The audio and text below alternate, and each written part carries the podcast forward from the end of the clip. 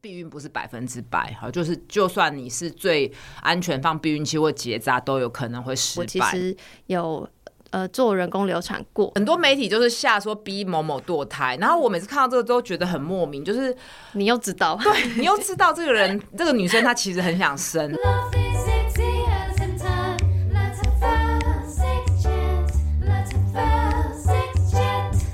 到 Sex Chat 谈性说，我是杨。今天这一集可能是我做节目四年来最最最最最重要的一集，所以呢，我邀请到一个要做偶像也好像有点也太夸张，但是就是一个我觉得很重要而且很适合今天要聊这个议题的人，然后就是。请到我不晓得为什么你要一直自称自己长得像运动员，我们要请长得像运动员的妇产科医师巫医师来，请跟他打声招呼。大家好，我是巫医师。然后巫医师就是人如其名，就是一个医师嘛。但是 除了医生身份之外，然后你做了超级无敌多事，我真的不知道你时间哪里来。但是你有运动嘛？然后你写了三三本书，然后巫医师也有自己的节目叫《巫陪你聊》，嗯，然后是你跟你的朋友依兰这个资深广播主持人，对，他是资深广播主持人，他应该主持七八年了，对，嗯嗯嗯，然后嗯。其实巫医是平常在讨论的，你关心的议题大概是什么？让可能好像很多哈，就是跟女生有关的都会关心。但是我一开始切角是从孕妇运动开始，因为就是我的职业跟我最大的兴趣嘛。然后发现就是说，哎，在推广这件事上面不是我想那么简单，所以好像光在整间讲讲不够，所以就推了很多的活动啊。演讲、讲座等等。那从怀孕这件事就，其实怀孕是一个点嘛，就是怀孕前就是女性会有月经啊，那怎么怀孕会有性行为啊、避孕啊？那当然不是怀孕都是线性的过程，可能会自然流产、人工流产等等的。所以后来那个关心的触角就越来越广。那孕妇运动本身有时候还会受到伴侣或是家庭的影响。那怀孕这个人，她产后不会只是身体，还会有心理的议题，所以后来就从这个扩散，就是关心到很多层面，不只是运动，可能心理啊，或是也不会只是怀孕，可能是性啊或月经等等的。对，那其实，嗯，其实巫医师，我觉得你的，比如说你的脸书、你的社群啦，不管是脸书或 IG，或是或是呃其他媒自媒体，我觉得你谈的比较多，就是孕妇跟。运动相关的事情比较多，一开始是这样子，对对对对对。嗯嗯、当然，你有呃，像你刚刚说的，就是触角有慢慢这样不断延伸。但是呃，我今天特别刚刚为什么说很重要，跟想要请巫医师，真的很不好意思，请到你 陪我聊的，就是因为我今天想要聊流产这个议题。然后为什么会说很重要的原因是，呃呃，其实我做节目做四年嘛，然后我刚好。刚好 就是很幸运的，在去年底有出了书，这样。然后其实这个书主要就是描写我呃做这个节目的一些心路历程，这样。那有一个事情只有在书里讲过，还没有在节目上讲过，就是呃我在书的最后一章，就是跟大家公开说，哦，我其实有呃做人工流产过。然后嗯、呃，这件事情其实我可能。就一直在我心里超级无敌久，然后我一直在想要不要在节目上讲，因为在节目上什么几乎什么都讲了，就除了比如性经验呐、啊，对性的恐惧，然后后来慢慢开放，然后到比如说我哦，我发现自己有 HPV 什么什么没的，然后去做做什么手术等等等，就这些我都讲。可是做人工流产这件事情，我就是有很大的纠结或干嘛，我还是一直忍到我当时就是写书的时候，后来才觉得好像。差不多是时候了，嗯嗯，嗯对，然后一直到今年，就是在想说，哦，觉得真的差不多是时候，就因为我觉得书就是一定很少人看书，书其实写的时候会比较敢写出自己真正想写的东西，因为你会比较安心，因为觉得哎，买你书的人好像都已经掏腰包了，不会说免费收听就可以来骂你。我在我的自己的书里也会写比较多，哎，觉得好像可以比粉钻更。开放或更勇敢讲出来的东西。嗯嗯嗯嗯，对，所以嗯、呃，但我今天就觉得说，就是好像就是这是一个很一个阶段一个阶段慢慢的过程，我就觉得他今天好像可以在节目上聊。嗯，嗯，那聊当然只是借由我的经验，就是讲一些心情或干嘛干嘛，但一些专业知识。或者是你你曾你一定看过比更更多经历这样、嗯、呃这样经验的人，所以想说也可以请吴医生来分享，所以才会有今天这一集。嗯嗯嗯嗯、所以他还说今天这一集很 重要，很重要，因为很少人 愿意好好谈这件事。当然我在相关的媒体或是文章有谈过人工流产这件事情蛮多次，可是没错，其实缺乏的是女性亲身的经验，就是我。常常开玩笑，我真的是自己没有经验，就是我本身没有怀孕的经验，所以更何况流产，就都没有。所以虽然我经手过很多的个案，但是有一些事情还是要当事人来说，会更能获得共鸣，然后更让社会大众知道这是一件有时候无法避免的事情，那不应该被指责。真的，我真的要哭了。没有，我在书里就有写说，其实我市面上有非常多资讯，就是从怀孕就告诉你说啊要怎么做，然后告诉你怎么育儿。可是很少有人，这确实还是有人谈，但很少有人告诉我们要怎么面对选择要不要做这件事情，或是如何对逝去这件事情坦然这样。所以今天就是嗯、呃，希望希望可以有这个效果。对，但今天虽然主要我是想要讲人工流产，但还是。先从最大的框架去想，嗯、所以流产就是学学名什么？妊娠终止。那如果是二十周之前就算是流产，嗯、那二十周之后就算是就是就会另外一个定义。那一般早期的流产十二周以前是最常发生。那自然流产最常见的状况，其实七八成以上就是这个胚胎本身不健康。嗯，那可能是从头到尾它就是空的，或是它原本有一点心跳，可是后来就停止了。那大部分就是胚胎基因的不正常。那这不正常不是说是遗传或什么，大部分就是在精卵。结合或是精卵精卵分裂的时候有一些错误这样子，呃，那当然很多人会觉得说是不是跟妈妈的或是怀孕这个女性的食衣住行有关？基本上是完全无关哈。嗯、那当然确实有少部分的女性她的子宫可能有一些先天的畸形，比如中隔或是有肌瘤，那有可能会造成流产，或是夫妻双方有一些染色体的。错置倒位，这有可能造成习惯性流产，或是妈妈本身有一些免疫的疾病。那这些以上我念的东西，其实做一些医学检查可以检查出来的。所以，我们临床上习惯就是，如果你自然流产超过两三次，就要去。排除以上这些疾病的问题，那如果都没有的话，其实我们就是可以把它想成一个自然淘汰。其实这个道理很简单，因为其实产检是这二三十年来才慢慢完整的。那大家不会觉得很奇怪，哎、欸，所以以前都不用检查，就是包括我们爷爷奶奶生小孩，可能都什么检查都没做就生了。但是大部分人九成以上还是健康的嘛，因为身体它会有一个自己除错排错的机制，所以很多严重的异常，其实早期胚胎本身就留不住了。所以这其实是一个很。正常大自然演化跟人类在。呃，维持一个正常运作的一个机制，就是本来就会一个一定比例的自然淘汰，所以就是，但是这个件事情，我后来职业也是到了这五六年才发现，原来大众是觉得很很不能接受的，因为大家可以看，就是我们的拿到孕妇手册，或者现在有出爸爸手册，它里面只字不会提流产这件事情。对，对，那现在我们其实很早就，因为台湾的产检又非常多次，所以其实很早我们就可以领到手册，但领到手册到真的超过十二周那个流产的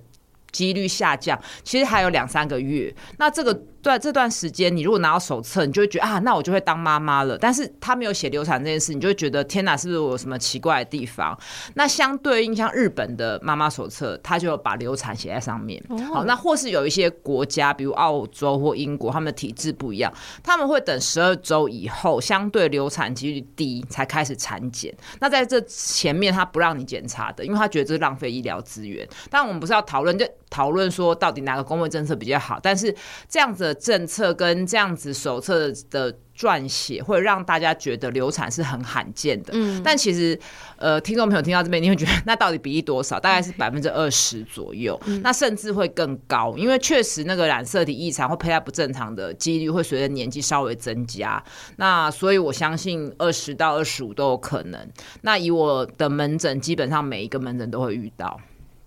那就是就真的就像吴医师刚刚讲，就是。大家就会想说啊，这个手册只会写说怎么照顾或干嘛干嘛，然后就因为没有讲到流产这件事情，所以反而民间很多习俗就就又可刚好又可以扯回您的专业，就比如说很多人说什么孕妇不要运动啊，嗯、不要不要拿剪刀什么的，就是超超多奇怪的迷思。所以所以我觉得我推孕孕妇运动也才意识到这个问题有多严重。怎么说呢？因为很多人他可能曾经流产过，所以。以至于她下一次怀孕的时候非常害怕。嗯，那。甚至比较极端的个案，她没有办法从这床上走出去的时候，她就根本不敢再尝试怀孕，因为她怕再次失去。我觉得这个很，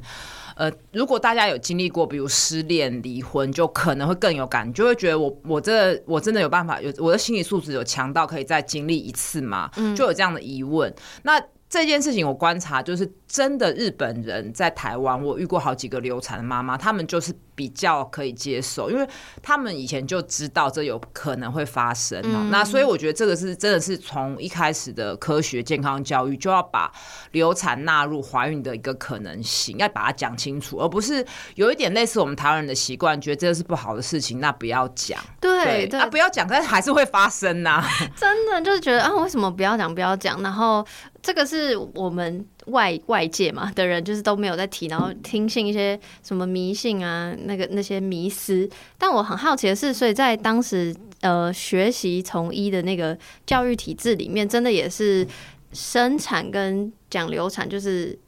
这两件事情的比重也是像我们外界得到的一样嘛，就是学校没有讲太多流产，然后、呃、医学系当然会啦，医学系应该是说医学系是通识教育，嗯、但我们妇产科专科医师教育一定会讲啊，嗯，但是呃医师毕竟还是少数，嗯，那医师觉得。所以这就是为什么民众跟医师有时候会有一些断裂，比如很多民众会觉得，为什么医师对就是我流产这么难过，医师觉得好像无所谓，就是面无表情，因为我们会觉得这是不是就是很常见的事情嘛？所以我觉得问题不是出在专业的教育，而是既然大部分的人女性会怀孕，那至少所有的人都是孕妇生下来的。可是大家可以注意，国高中基本上对怀孕这件事情几乎是一片空白，更不用说流产这个东西。所以。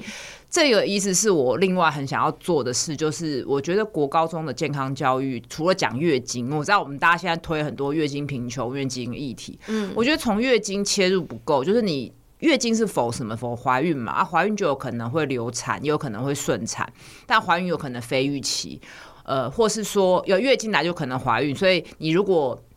有性行为的话，你要如何避孕？所以月经其实也是一个从性教育很好切入的点。对，就是说，如果你初经来的时候，你就有一个大的框架，你当然不用细的进去谈说流产的怎么做啊，流产会怎么样，但是你至少有一个大的蓝图出来，就你书的那个嗯大纲要出来，就流产不能被排除。可是目前是有时候讲月经，就是只有比如说发发卫生棉呐、啊，跟大家说月经不是排毒，我觉得。当然是很 OK，可是知识这样很破碎，你要把它统整起来，这个是需要，我觉得甚至需要深入到义务教育去。那当然，教育其实还有家庭这一块，可是家庭就是我觉得大家不要把它推来推去，应该是全部人一起做。嗯嗯嗯嗯。那刚讲的是就是呃，比如说呃，在学习医医疗的时候，就是都会讲。那刚刚讲的是流产这件事嘛，所以自然流产那个当然也会学习到。但我好奇的是。呃，从业人员对于人工流产这件事情，有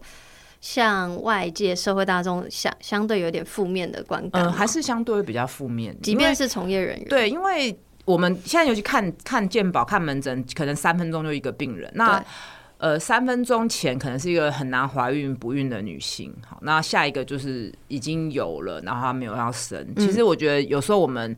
很难去谈那个心理界限的东西，就会把上一个的情绪带到下一个，所以很多上一代医师，或甚至以前我年轻的时候。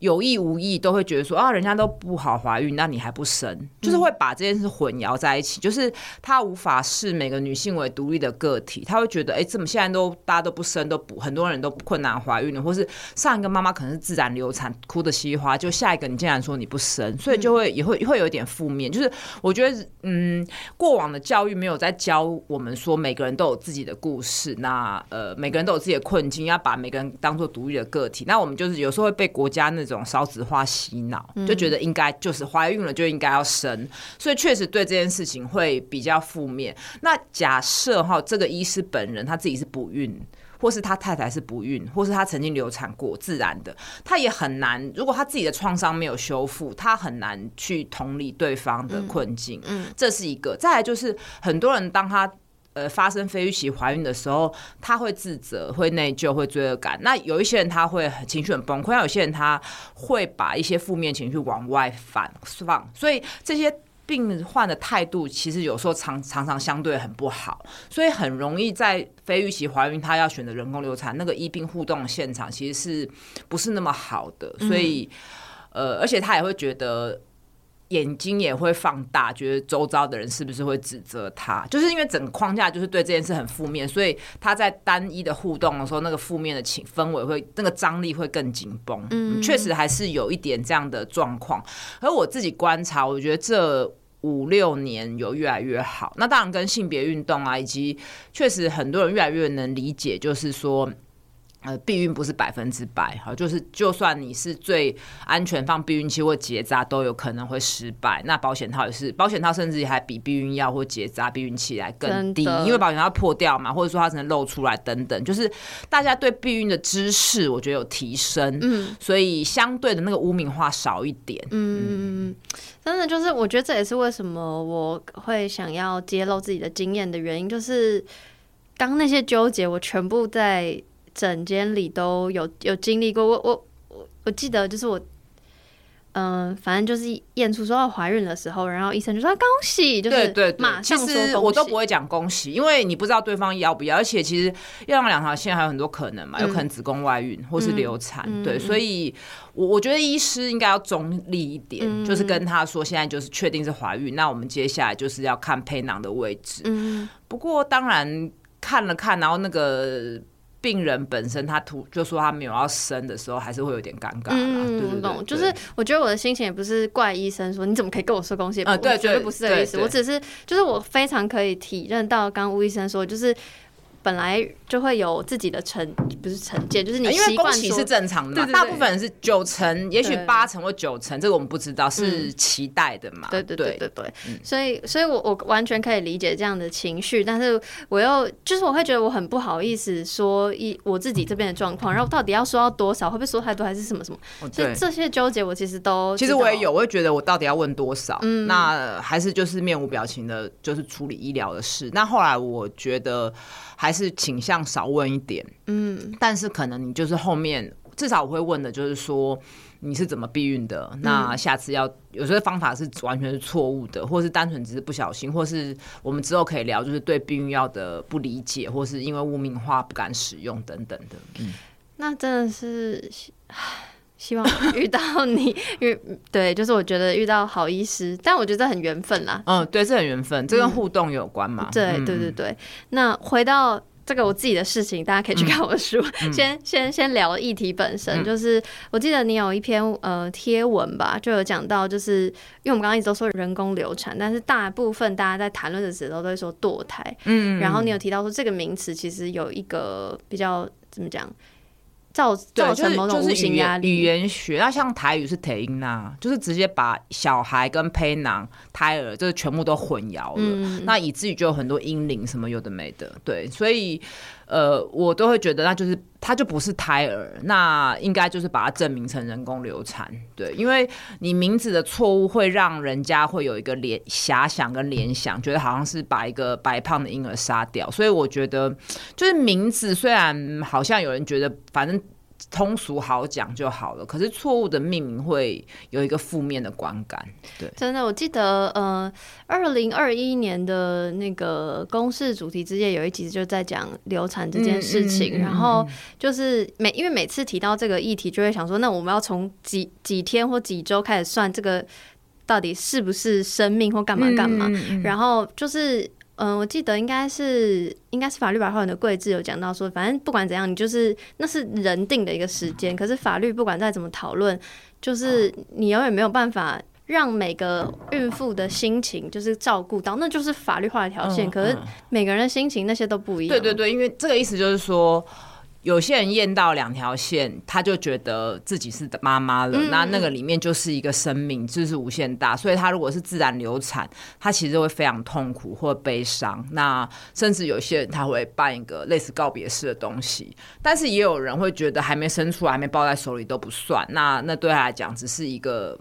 母体的器官的附属而已。就是每个人对这件事的想象会差非常多。那要怎么去做？呃，我觉得就是把事实说出来，就是超过二十四周的胎儿才有才有机会在母体外存活。嗯，那其实对很多妇产科医师来说，我也会觉得胎儿生出来呼。就是呼吸到空气的这一口气，才是表示生命的诞生。嗯、那民法确实也是，你要有继承权，就是要出生那一刻嘛。那再来，我觉得就是呃，大家一直谈什么时候，因为要讲这个周数，其实就是变成说你人工流产，就扯到法律，就是你什么时候是违法的嘛。对。那我觉得大家只有把它想成想这件事的时候，有一个盲点，就是大家会假设生产是没有风险的。嗯嗯。但是其实生产是有可能会死亡的，就是每年大概有十到二十名的产产妇是生产的过程中死亡的，所以生产这件事情其实是有它潜在性的风险，即使是在台湾健保，就是你几乎看，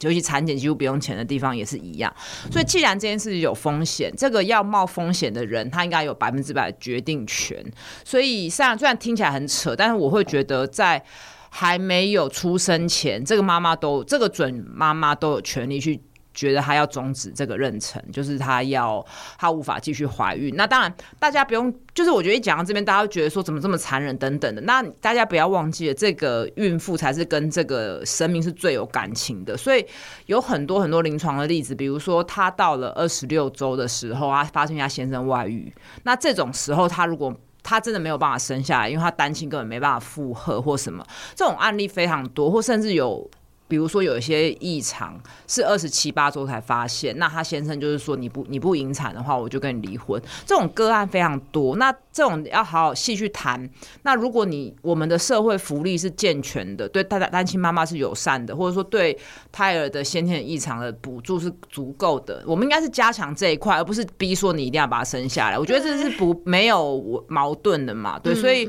我觉得法律当然，他如果说开放说全部周数都可以，我我相信是不可能。能啦，对，所以现在的优生保健法它其实都有一个模糊地带了，就是说你如果二十四周以前是 OK，但二十四周以后你有重大的有影响妈妈的，比如说妈妈有癌症或什么，或是这个胎儿有什么问题，这个就是要专业医师的去判断，那或是有一些伦理委员会的建议。那我觉得大家的态度不要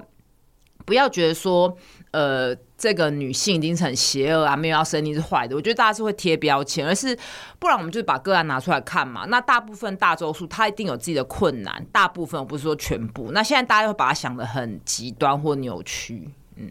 对哦，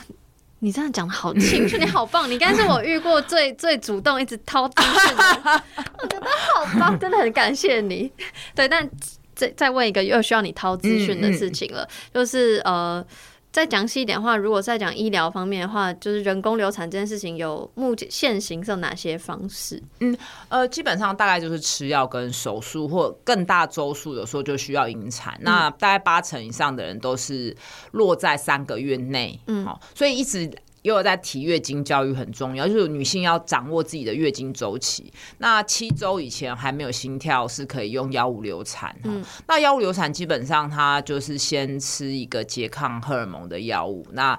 四十八小时再吃子宫收缩剂。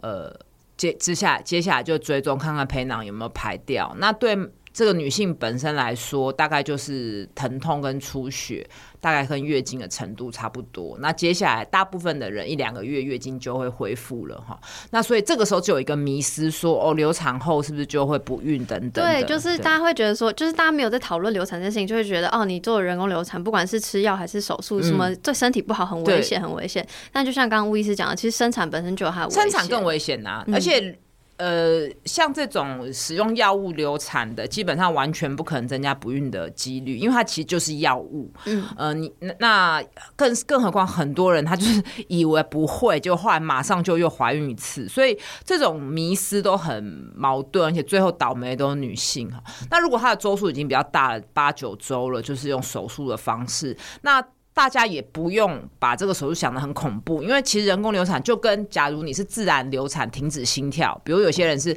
领妈妈手册十周，心跳突然没有了，那吃药也没反应，这时候就会做一个真空吸引，把这些组织吸出来。这两个手术是一模一样的，人工流产跟自然流产手术一模一样，并没有不同，就是吸。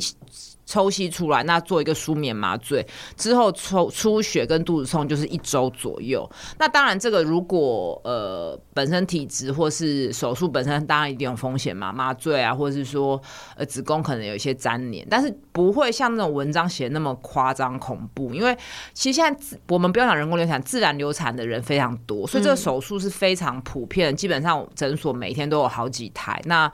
技术包括抗生素，你要真的发生子宫穿孔或是子宫内膜受损，这几率极低。所以以前都是会过度把这些事、这些少见的并发症放大，那目的就是希望恐吓这些女性，就是继续怀孕。就是我觉得蛮蛮扭曲的，因为你要，我觉得当然不是讲到这边，不是说要鼓励大家不要生，而是我觉得你要提供正确的资讯嘛，你不能因为害怕。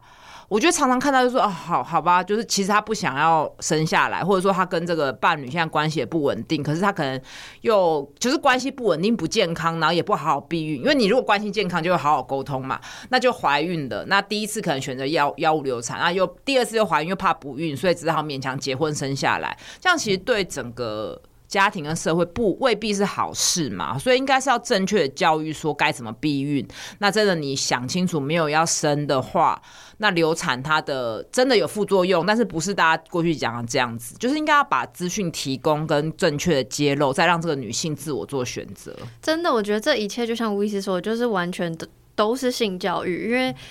我必须，我我之前也在节目上讲过，就是我真的，我发誓，我真的是到大学的时候才知道，哦，原来那个性交中断法是没有用的。啊，怎么这么诡异？对，所以然后而且重点是我讲出这件事情的时候，大家说怎么可能？然后就说你你就是，反正就是我就有被骂了，嗯，但但我就觉得好。嗯，确实是，可能是我太无知或干嘛，或是我刚好是家里没教，没有就是没有被教导。但我的意思是我也不是想要怪罪没有教导我的人，我只是觉得啊，我既然我都有这样的。过过来的经验，所以我更想要透过节目，就讲说，跟就这些传递更多资讯，而不是不去讲这样。嗯、当然，我曾经有那种我到底要不要讲的的这个过渡期，嗯、一定会，一定会嘛，对啊，对对对。所以我那时候就是真的觉得，就很多事情都不真的都是不知道，然后发生了，然后我还有说天哪，所以是我的错。然后比如说他说啊，你自己不好好避孕这样，所以我我觉得那些纠结都是真的，都完完全全就是因为。资讯不对等嘛，就我真的资讯没有揭露，然后再来就是我觉得对避孕就是大家很爱都推在个人身上，就是推在比如说男方不够体贴，既然叫女生怎么样啊？如果不想怀孕，说女生自己不检点，为什么不好好避孕？嗯，那这件事情其实应该要好好沟通，因为我觉得男女之间，呃，因为因为我们这期讲怀孕嘛，所以都是在锁定在异性恋，就是男女之间在。性方面一定要可以好好的沟通，这是如果你性都可以好好沟通，你其他事情理论上可能就也会更顺畅嘛。因为连这个相对比较私密的话题，那你沟通性，你还是要沟通你我们怎么避孕嘛。那你有在规律的性行为，其实都要去稍微想一下，就是说万一不小心怀孕要怎么办？对，那就是当然讲这个就有一点扫兴，可是我觉得现在很多资讯管道啊，就比如说听我们的节目，或者说看 YouTube 有相关的。的资资讯的时候，其实就可伴侣之间就可以沟通嘛。那我们的避孕，我如果我们暂时没有要生小孩的打算的话，我们的避孕是确不确实？那就可以一直一起去搜寻资料，而不要当下在很慌张，或是说觉得侥幸的心态。我觉得很多人是侥幸的心态，或者觉得哎、我以前这样子。其实，在门诊常遇到，就是我以前这样也不会怀孕，怎么现在就怀孕了？可是怀孕这种事是结果论，就有点像是你闯红灯，你前面五年都没被撞到，哇，对，但是你这个几率就是本来就是存在的，所以这件事情其实可大可小啊。当然，所谓可大可可小，不是我们疏忽生命，而是说，当你真的发生的时候，我们不希望你太责怪自己，但是也不需不希望听完之后就觉得啊，那就可以随便，因为。确实，这个对身体没有很大的影响，但是毕竟还是 你还是心理上会责怪自己，会创伤，所以就是呃，你要去认真的去做，对你自己每个行为负责吧。嗯，真的就是哦，其实我记得我那时候分享，我就是很晚才对于性有认识，或是反正我真的是大概从做节目之后才认识性，或觉得要讨论的原因，就是因为那时候比如说被骂说啊，你自己没有避孕好，然后或是就是。呃，会有人说怎么可能不知道，然后自己还不查？可是我当时以过去的环境都是，反正跟性有关就避谈避谈，所以我也不觉得，就是都已经平常日常在逃避了，我怎么会自己去偷偷查？至少这是我当年的习惯，所以我觉得，我觉得现在很好，就是因为有非常非常多不同的自媒体，然后 KOL，然后甚至政府也花很多资源在讲性相关的所有事情，比如说性病啊，就是 HPV 也是因为政府的推广，我才会知道要去打疫苗等等。那我。觉得就是越来越多人在提，就觉得哎、欸，哦，这好像是越来越日常可以讲的，嗯嗯、那我自然也会有主动的心去搜寻这件事情。但我觉得，呃呃，避孕这些都避孕跟流产哈，嗯、因为它跟政府的国策是背道而驰，它鼓励生产，所以我觉得避孕跟流产的证明或资讯的揭露，我觉得还是相对不够。不那流产这个，我再补充一个，嗯、就是我觉得大家对。流产，不管是自然流产或人工流产的知识不够清楚，嗯，就会导致很多人后面有很多，比如头晕，或是隔了半年月经忽然乱掉一次，或是各种大大小小毛病，它都会归因于前面这个事情。嗯，那有时候甚至就忽略了其他的疾病，就是比如说我遇过一个女性，她已经呃。自然流产半年以上，他就觉得自己很头晕、很虚，他就觉得那次把身体搞坏了。就我就跟他说：“你头晕，你应该去查啊。”就一查是贫血，他经血量其实一直很大，有肌瘤等等的。就我的意思是说，你不会不能因为。一次这个事情就把后面全部都归在一起，那就像很多人进入更年期各种不舒服，他说哦，因为更年期，可是其实他其实是别的问题，或是呃别的真的确实是疾病，而他把它归在说哦是一个女性正常的变化，那其实这是对我们对人工流产不够清楚，会觉得这做了一件事情，身体以后都坏掉。可是理论上在医学角度来看，它就是一次很小周数的怀孕，那子宫内膜它会重新的，不管是人工或者自然。的更替之后，下一次卵子成熟就就是新的开始，嗯，好，并不会因为做了一次这个手术就导致后面的身体有出毛病，而且这个手术本身出血量也非常少，就大概五十 CC 以内。嗯，刚刚你有提到一件事情是，比如说呃，还会有一个迷思说，哦，如果要人工流产的话，大家会想说啊，一定是男生觉得要怎样怎样，嗯、就是我很好奇你的经验里面男性。通常会怎么面对他的伴侣？嗯、呃，决定要人工流产这件事情。呃，基本上在整间，他们就是都不太会有什么决定的时候，他们都是不太敢讲话。嗯嗯嗯。那顶多最常被问的两个，就是第一个就是以后会不会不不孕？对，听了就有点不爽。然后当然就跟他们解释不会嘛。再来第二个就是问说要买什么补品等等的，就是会用一些外部的去去讲，但其实。不需要什么补品，那我通常的回应就是说，你们要好好讨论接下来要怎么避孕，嗯、然后到底下次怀孕还要不要生？嗯，就这其这其实是一个，呃，我觉得伴侣可以重新沟通跟审视。两个人关系的机会，嗯，对，有很多人因为这样子的互相责怪，比如说男的男的觉得想生啊，女的不要啊，就是两个人意见不合，那没办法同步的时候，最后就这个感情就破破破局了。嗯，但破局不一定是坏事啊，但但如果这件事情好好沟通，互相扶持，不管是人工流产或自然流产，就是有时候感情会会反而更好，或者更厘清，就是说。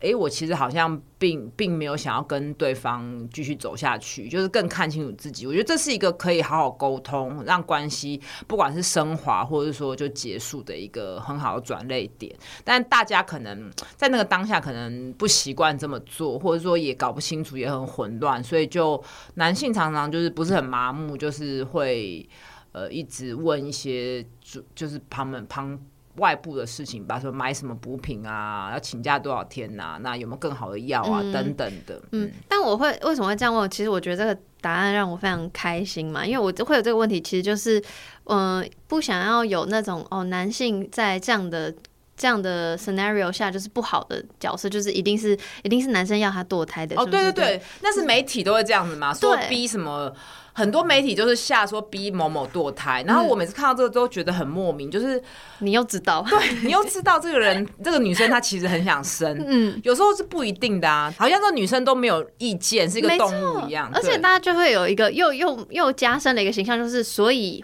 怀孕的人一定是有母性，她，一定是想生的，所以不想生的一定是一定是男性，对，就是真的是很，所以我我觉得。因为我们常常常在谈谈论这个议题的时候，主要 focus 在女性身上嘛。嗯嗯、但其实就像刚刚医生说的，其实男性在整件，其实他有时候也不太知道他能问什么，或是他的那个麻木，可能是因为我也不知道我这样的角色我可以，因为他没有得到教育跟知识嘛，对对对对对，学校教育没有教嘛，对对对。然后这是完全就是回到整件事情，真的都是性交。而且大家像这种逼堕胎这种很烂的标题，让大家会以为这都是少女无知的。可是其实整件一半以上都是已婚的，就他们可能已经生两个了，嗯，或是说哦，已经小孩都已经十岁八岁了，然后忽然四十出头又怀孕了。就是大部分是这种自以为不会怀孕，但就是性教育也不够的夫妻，所以你要说他们行为不检点吗？根本没有啊，他们就只是。知识得到的不足嘛，那其实这个时候就会很分歧，然后他们其实也很纠结，因为有些人他就是先生可能很想生，但太太觉得怀孕太累了，他要重新再来一次，会牺牲他的职涯，这个问题其实就变得很复杂嘛。所以其实我觉得确实像杨讲的，就是性教育不足，不是只是青少年的问题，就是上一代人有时候会。嗯、呃，觉得好像没有这么严重吧？都这么老了，或者说有时候很多错误的观念，就是说哦，你生理期不规则就是不孕啊，就很很爱讲说你这个人不容易怀孕啦啊，其实。就是你，我觉得容不容易怀孕这种讲这都没有意义，因为怀孕其实重点就是结果，嗯，就你如以及你的意愿，你如果现在不想要怀孕，就是要好好避孕嘛。那你如果真的很想怀孕不成功，就是要寻求解决，嗯，那不要以就是啊，我好像是容易怀孕的，还是不容易怀孕的体质，这个都说法都太空泛了，嗯，真的。然后刚刚有提到，就是这真的是伴侣之间很重要的一个沟通，不管是就决定要生或不生这件事情，但是。现行的法律好像是比较简化成，如果你要决定做呃流产这件事情，需就反正我是女生，然后我要做这件事情，但我需要我的配偶同意。嗯，是是。这这件事情在呃您的经验上是就是执行面上是很会很 follow 这件事吗？或者是会很怎么讲？就他有他的困难，你不发你不 follow 他，就是会有法律上的责任。嗯、所以因为我。服务的地方是很大的诊所，所以不可能不按规矩来。嗯、那这个法律其实它其实整个台湾的民法都是绑在家庭，嗯、就是所有东西都是要锁定在夫妻里面。那其实大部分的国家只要是可以人工流产的，绝大部分其实不需要配偶同意的，因为他会假设这怀孕的本人。他就是他的想法，就是说最后生产啊，整个怀孕过程是这个女性要承受的嘛，对，所以只要个人同意就可以了。所以在台湾一直有说要修法，然后一直还没有通过的这样的问题。那他的困难当然就是说。如果说这个人的他先生是刚好疫情分隔两地啊，那、现在可能这个比较少了，或者是说，呃，其实他们是有家暴或者什么特别的案例，或用这个来恐吓这个女性，那也是极少数的个案，所以这个法条每次要。推的时候，会有很多人反弹说：“哦，这样子什么以后现在都没有保障啊，或者说这样女性外遇什么等等，就讲一些很无聊的。”那我觉得其实真的夫妻之间信任并不需要要用法律保障。对，那。呃，就像通奸除罪化的那个讨讨论的很多，我就觉得这个想法对我来说是一样。就是我我自己我的价值观，我的立场是我希望就是女性有生育自主权，所以她不需要配偶同意。对，但不代表我会偷偷摸摸啊，不做任何决定，不讨论，这完全不是我的意思。对，就是但是那个权利是两件事情嘛，对对对。那通奸是另一件事情，通奸因为通奸是刑法嘛，对 对，对，所以。这个东西其实我觉得还是要把它讲清楚。那大家就拿一些个案，然后就是新闻媒体刚才讲，就把一些个案拿出来炒，对啊。对我我我觉得我刚刚的意思应该是说，就是不是说法律有这一条在，然后你所以你就可以保障你家庭就是美满。就是、哦、当然啦、啊，法律是不能保障人跟人的关系的嘛。对，对没错。所以我就会觉得，嗯，就是期待法律 有所改变。但我觉得期待法律有所改变，最重要的还是要回到教育，就是我们。法律其实应该是最慢的，我觉得，就是整个社会环境怎么想才可以推动法律的改革。那我在想说，巫医师，你有觉得台湾有可能面向，就是就是从刑法把堕胎罪除掉？我觉得基本上是不可能，因为我刚前面我觉得不可能，因为。其实台湾的保守势力还是很强大。那再来就是整个这件事情会跟少子化被做错误的连接，就是大家哦，已经那个新闻标题我已经可以想到，现在大家都不生啊，你现在要开放合法堕胎，就是把它炒得很很夸张。那这样子反而哈，反而会让优生保健法想要去松绑配偶同意这个事情更困难。嗯，对，所以他只能用优生保健法例外条例去让这个堕胎罪淡化掉。所以你要直接去动刑法本身，我我觉得基本上是不太可能啦。嗯。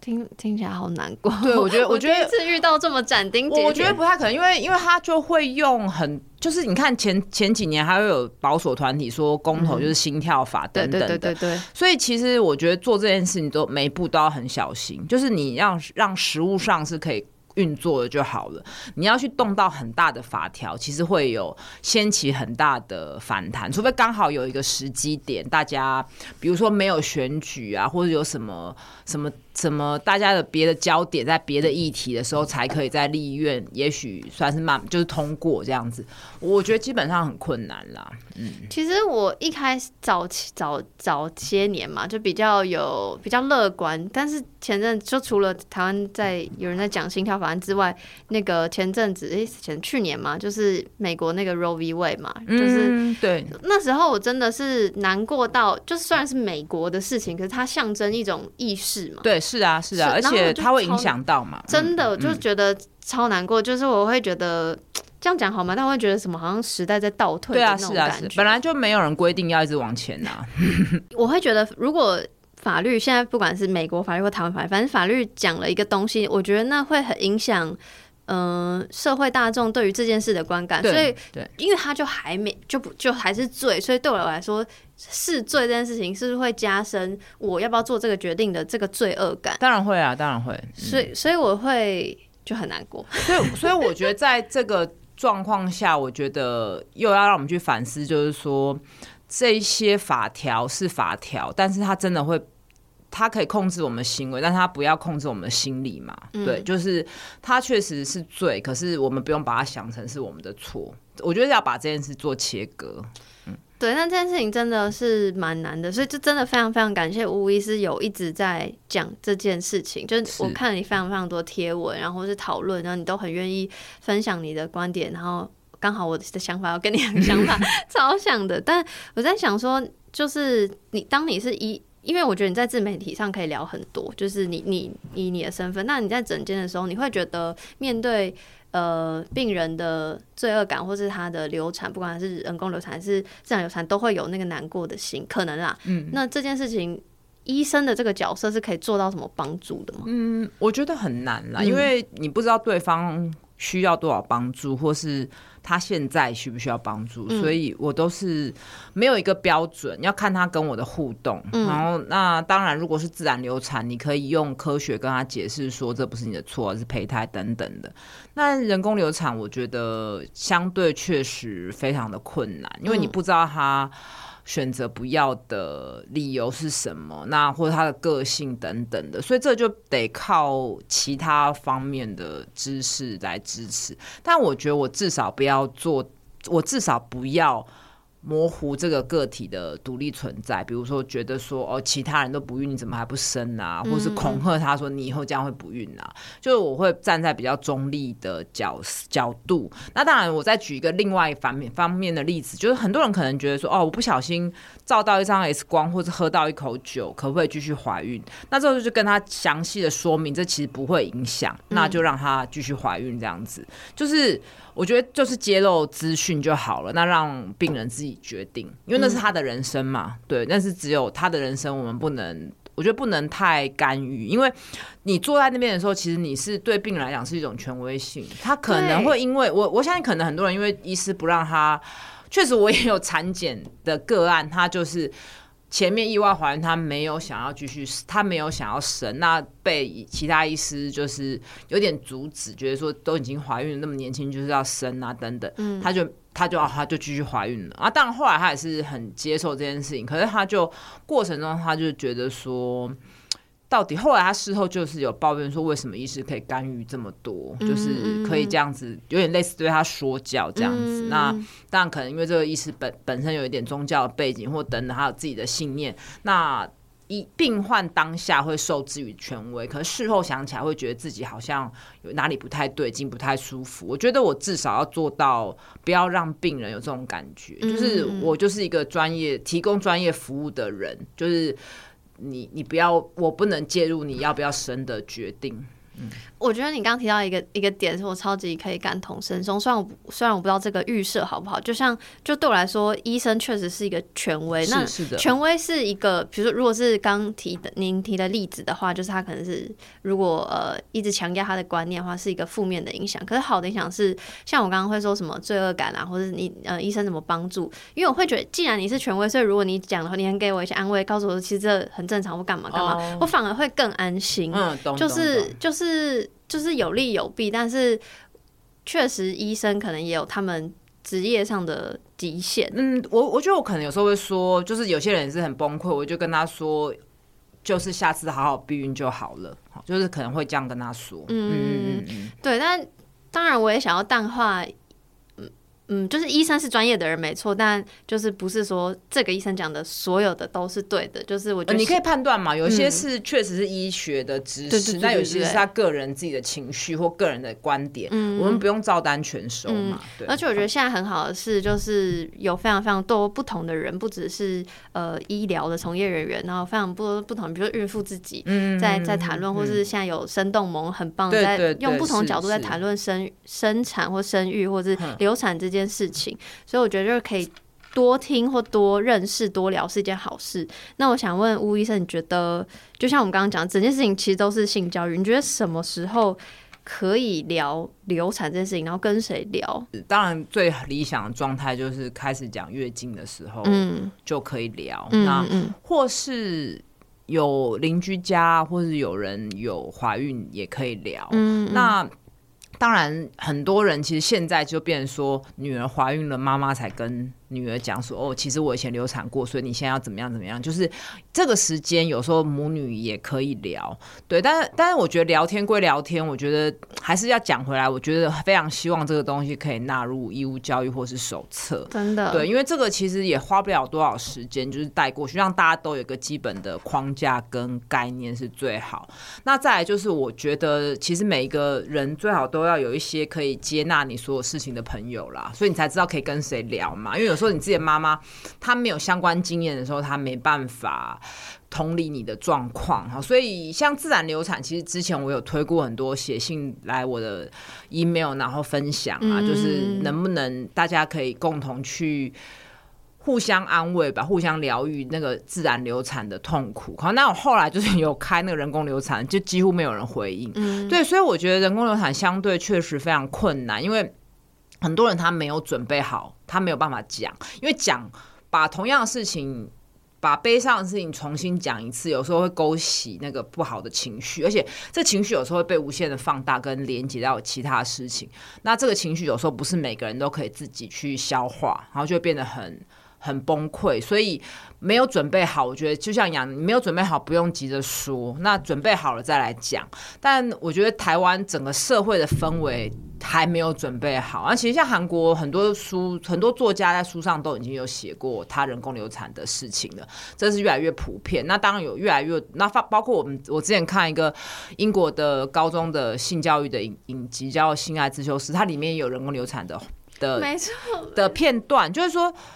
这个社会已经准备好了承认就是有这件事情，而不要把它妖魔化、污名化的时候。个人的女性，她才有办法有力量、有声音讲出来。所以，其实处理这个报道或议题要很小心，因为说你问了或什么，然后会。激起更大的创伤，但当然还是希望我们社会可以走到大家愿意出来谈，至少匿名的谈、匿名的讲，因为这样就不会让第一个让大家知道，哎、欸，什么样的状况下其实是容易避孕失败的。好，那让大家知道，就是说，其实我们女性要早点想清楚，我们到底有没有要生小孩，还是说，哎、欸，跟这个男的我没有要跟他生小孩，还是要这个都要先赶快想清楚，不要等到验到两条线再来想，因为很多人他只验到两条线再来想，像这样的个案，其实。故事的分享可以让大家知道这件事就是存在。那从这些事情，从这个人他带着创伤的分享，我们可以得到什么？这是知识跟提醒，我们要自己要好好面对这件事情，因为好好讨论嘛，而不是说哦，反正怀孕就是一定要生的那种很直线、很单细胞的思考。那这样子再来，最重要是你会发现，哎、所以很多人是跟我一样，不是我个人的问题。那只要下次不要再重复一样的。呃，比如说 性交中断，或是以为最后再戴保险套这种比较错误的避孕方式就好了。但是我觉得这个还需要很大的时间，就是社会的氛围还是很重要。真的就是我自己在呃，当然，因为我这是我第一次在节目上公开讲人工流产的事情。那过去是公开我的性病的事情，然后我记得我也是当时很坦，现在很超级坦然，但当时非常非常忐忑于这件事情。然后讲了之后，我收到下下烂我的那个量的那个很多女性就说，其实我也有，然后我都不敢跟任何人说，因为我觉得大家会觉得我脏或干嘛干嘛。我完全可以理解，就是呃，我不是要所有人都，如果你有这个经验都讲出来。我也不是这个意思，因为我不知道你准备好了没有，我不知道你身边的环境适不适合你自我揭露。嗯嗯、但我我我更想要讲的，或者更想要传达的一点是，因为我过去有太多的呃内化污名、自我责怪，然后很多时候都是嗯、呃，就是我不想要告诉大家说哦，安全性行为，所以你没戴保险套就是发生了，不管是得性病或是呃非预期怀孕，就一定是你的错。就是我不想要，当然就是我可以把所有资讯都。讲好讲齐，但是我觉得这个社会应该要是可以更包容所有的状况，然后让大家知道说，哦，如果发生了 A，那你可以有什么样的解决方式？你可以哪有哪些资源寻求协助，或是让你抒发？我觉得这才是好的，比对我来说比较好的性教育的环境。就因为指责没有用嘛，指责不会降低意外怀孕发生的风险，应该是。就是一样讲的避孕知识，跟还有更重要是，我觉得要早一点想清楚，现在此时此刻有没有想要生小孩。嗯，就是至少你要。有有要有规律性行为或有性行为前，就是稍微要想一下这个问题吧。对啊，对，真的，所以就是我觉得我现在真的是因为我知道我身边有非常多资源，而且我也知道，就是比如说吴医师那边有很棒的资讯，然后我也对于这个议题，然后很很想要了解，所以我现在是我的状态是好的，是因为我知道我有这些，然后我希望如果你有相同的经验，那你还在责怪自己的人，重点不是要不要责怪自己，而是。就是认识这些知识资讯，然后就像吴医师讲的，就想清楚这件事情。嗯、然后如果可以的话，嗯、呃，当然可以跟你信信任的人讨论，这是很重要的。对，所以今天讨论人工流产差不多，你还有什么想要补充给大家的吗？嗯，我觉得，因为杨本来想问我生与不生嘛，那我觉得其实人生本来就不可能全部都得到，就是你不管是生。有没有要生小孩？就是你都会失去另外一个可能的人生。就是我们如果平行时空的话，但是我会希望我们，尤其女性是时时刻刻有选择的。嗯、就是那这个选择当然包括正确的知识，还有你是自由，真正百分之百自由意志。当然可能没办法，但是我们要逼近的百分之百自由意志，那这样才是真正的让我们女性有得到生育自主权。我觉得刚还有一个点啦，就是说要考考虑生与不生，然后一定要想清楚。可是我超级无敌可以理解，有时候不是这么非黑即白，就是很难很难。啊，本来改决定就会流动嘛，就是而且你跟你当下的伴侣，还有你的经济条件跟年纪，整个身体的状况都会有改变。那所以我觉得可以正面的正面的去想这件事，就是说。你借由这件事情，因为我们女性是有主导权的，我们因为子宫在我们身上，我们可以主导的想说，我现在这个阶段，我跟对方，我有没有想要生小孩？嗯，我可以，我觉得我们可以要反客为主，就是以我们的管条件，我们现在到底要不要，而不是对方要不要。嗯，那借由这个过程，你就是可以更了解自己。没错，因为为什么这样讲？因为很多男性其实他搞不太清楚他自己自己要不要生小孩，但确实啊，因为。不是发生在他们身上，他们没有机会去好好思考，那可能就哦，女朋友怀孕，那就生就结婚了。那有时候更没有机会去探究自己到底想要的是什么，然后变成说这辈子都在演一个爸爸的角色。他其实从来，有些人离婚后，他发现他就会讲说，我从来就不想要当爸爸，我觉得压力很大。这都听起来会觉得靠这渣男，但其实他真的就是没有机会想清楚。那、嗯、所以我觉得我们女性其实当然有子宫有经痛很辛苦，可是相对的，我们有这个权有这个能力好去。孕育一个新生命，那当然我们就也要想清楚自己到底要要还是不要。嗯嗯，真的。然后其实还有很多很多都跟呃生育或者是流产都还有很多很多可以讨论的，但是一集节目没有办法讲完。但然后以及我的节目主要也不在讲生产或是 流产这件事情，所以如果呃有任何问题或资讯，我觉得。都超级无敌推荐，可以去听，不管是呃巫医师的节目《巫巫陪你聊》，或者是你的网站也很好看哎、欸，oh. 就是文章都超棒，然后脸书的文章也超棒，就是非常推荐大家可以去看。然后真的非常非常感谢巫医师，真的谢谢，谢谢大家，那我们就下次再见喽，拜拜，拜拜，很感谢巫医师。跟我分享很多关于人工流产、关于流产的一些大小事，然后吴医生非常怎么讲贴心吗？他就是在结束录音之后跟我说，好像他怕他讲的东西在各大节目上就是都很相似，然后他觉得如果可以讲更多个人经验是好的。那我没有在嗯、跟他录音的时候讲，是因为好像就是就是没有没有那个。插入的点就是，我本来在访纲上也也没有打算要讲很多，但不是我不愿意讲，只是觉得就是讲专业知识的那个 flow 好像顺顺的。那巫医师是建议，我觉得可以分享多一点，那大家可能也就是会更有感吧，我不知道诶，但总之我本来就有打算要分享，但我本来想说是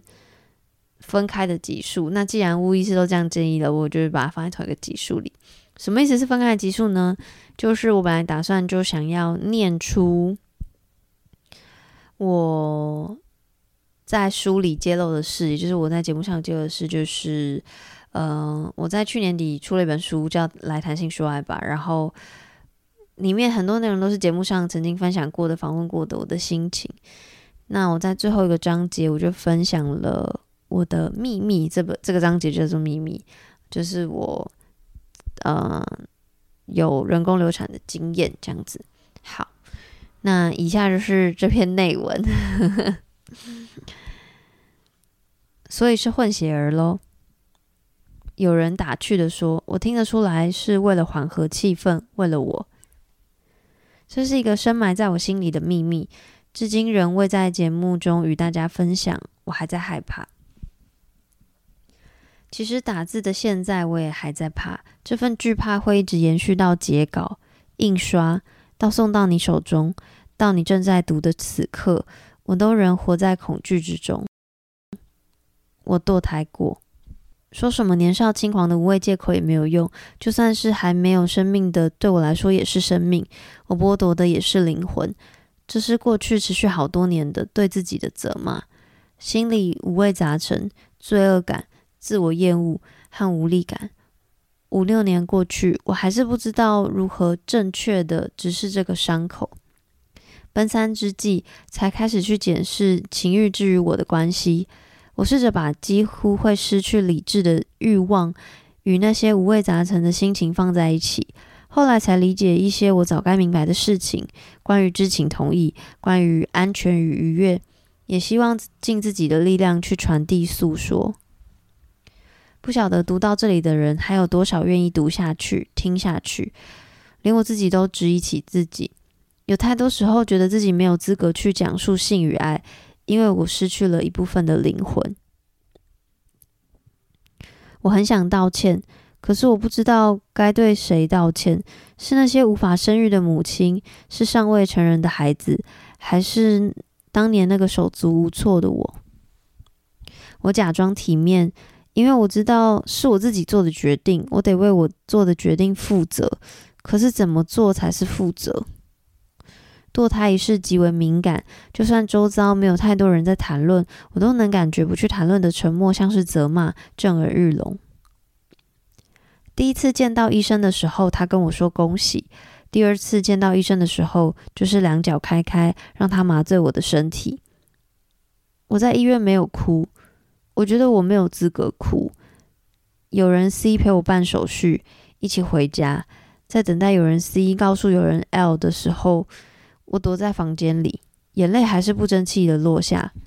那是第一次，也是唯一一次为了这件事情哭，因为我不知道自己有没有哭的权利。我知道对抗性的污名，我也要起身反抗对堕胎的污名才是。可是我还在摸索。世上有这么多书籍理论教我们如何面对生命的到来，告诉我们如何育儿，可是还没有太多好方法告诉我如何对逝去坦然。我不知道为何决定在书里揭露这件连我家人、身边很多朋友都不知道的事情。我只知道，直到现在，仍旧觉得有一些难为情，还是对于这个过去有极大的没有呈现出来的痛苦和失落。怎么会这么笨，这么傻？怎么这么不小心？我好像已经可以想象某些人的回应。说到底，这也都是每天在对自己说的话。我知道说出来不见得比较好过，但我卑微的希望，读到这篇的人，若你也有类似的经验，你能知道我和你在这里一起挣扎，一起面对世俗的、自己的愧疚。我知道你很努力了，我知道你多希望麻醉不只对身有用，也该对心有效。我知道你多希望阴道与子宫只是器官，而没有谁的痕迹或期待。我知道你从不后悔自己的决定，只是面对这样一个不常被讨论的，或是总是被视为不好的行为，你不敢百分之百肯定。但我知道。我们不是没有经过思考的。我知道生命固然珍贵，但尊重生命有很多方式，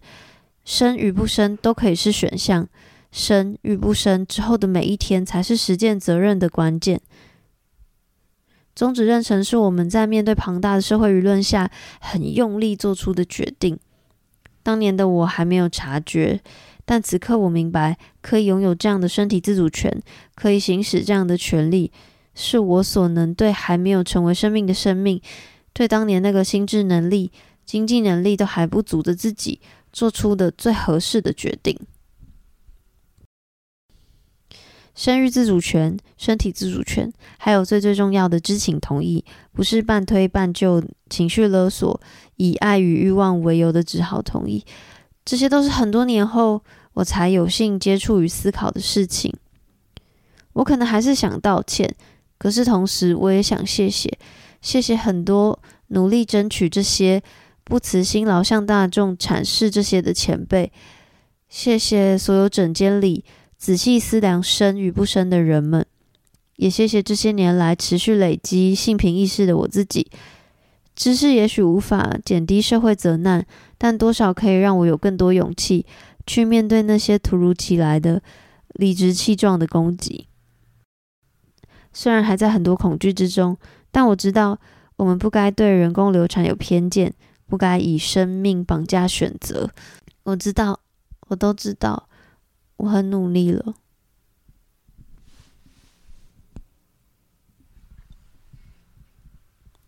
好，这就是我嗯在书里写的，因为就是我很久写完是。可能半年前一件事情，就突然要念自己要写的东西，写过的东西，有点觉得不是自己的东西，但又觉得很熟悉的那种感觉，有点情绪有点上来。嗯，因为我在文章里也没有特别讲说到底发生什么事，然后后来呃录音当天，我有跟吴医师分享。嗯，其实我。人工流产过两次，然后一次是大学时期，然后是对象是伴侣，然后那时候是服用药物，都我都是在很早周数的时候就发现了，所以就是没有什么法律上的问题。然后巫医师那时候就有问我身体状况啊，就是有没有不舒服什么，就当吃药当下会，嗯、呃，让你待在。诊诊所里面就是休息一下，因为会头晕啊，或是有一些，反正就有一些不像经痛感的不舒服啦。然后我自己的身体状况是还好，就吃完药之后的，比如说一个月内没有什么太明显的不一样。我觉得主要都是我心理的状态不好。然后那时候会，嗯，会非预期怀孕，就是因为一旦就是没有避孕嘛。那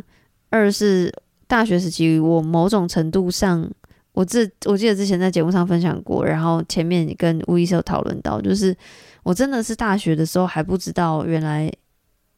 性行为全程都要戴套。我知道有些人一定觉得很不可思议，但就是。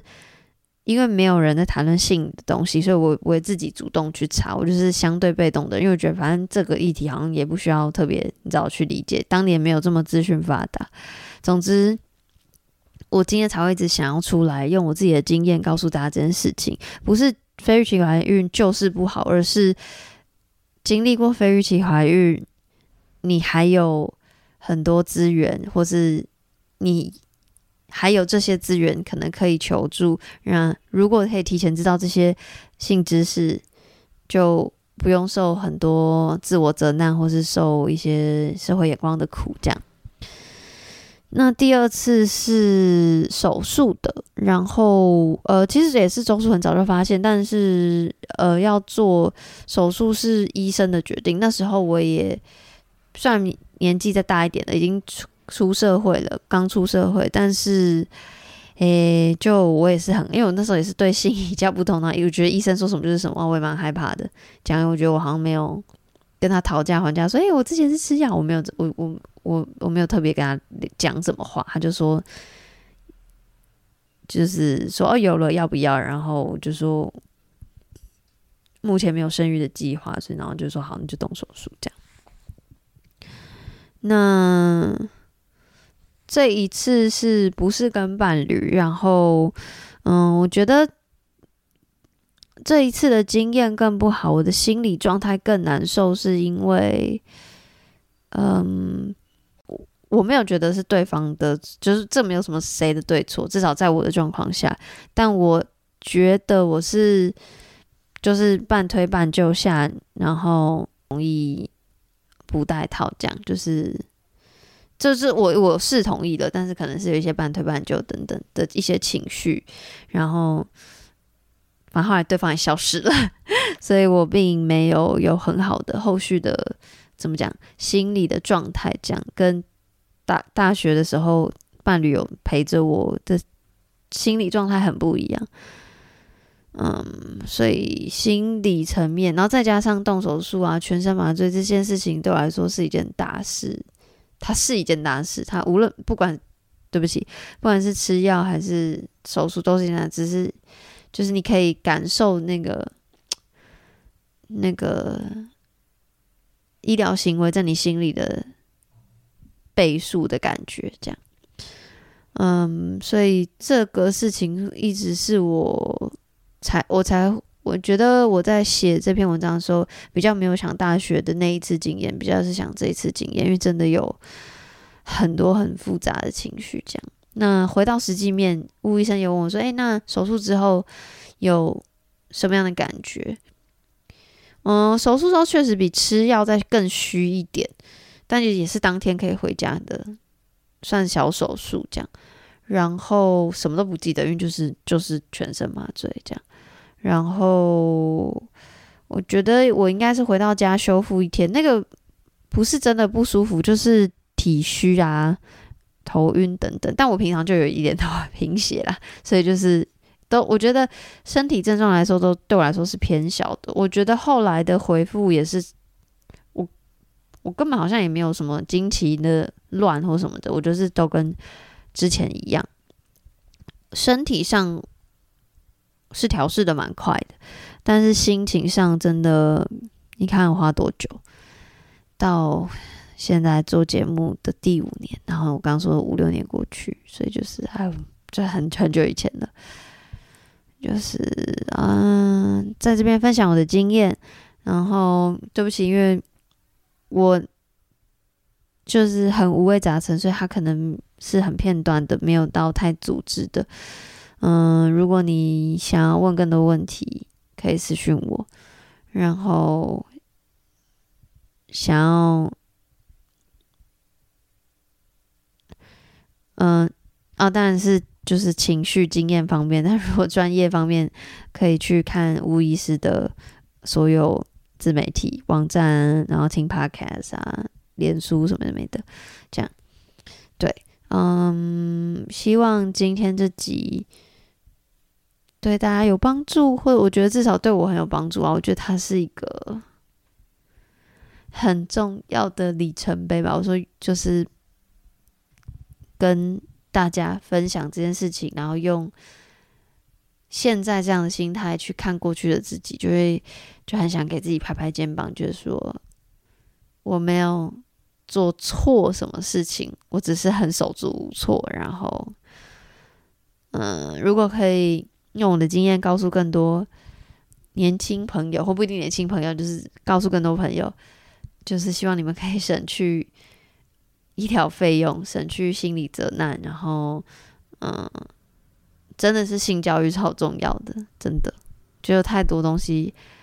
比如说性交中断法没有用啊，比如说知情同意真的很重要啊，觉得这都是我做节目之后才知道的，所以我很希望可以分享给大家，也知道，呃，然后也可以分享给大家，然后也想让大家知道，就是就算真的出了什么差错，保险套也不是百分之百，就像节目上讲的，嗯，我想要你知道。会有人不是用责难的角度在对待你，所以你可以减低一点对自己的责难，然后这个世界上多少还是有一点资源可以协助你度过这个阶段，这样子。好啦，再讲下去就太多了，先这样吧，谢谢大家收听，拜拜。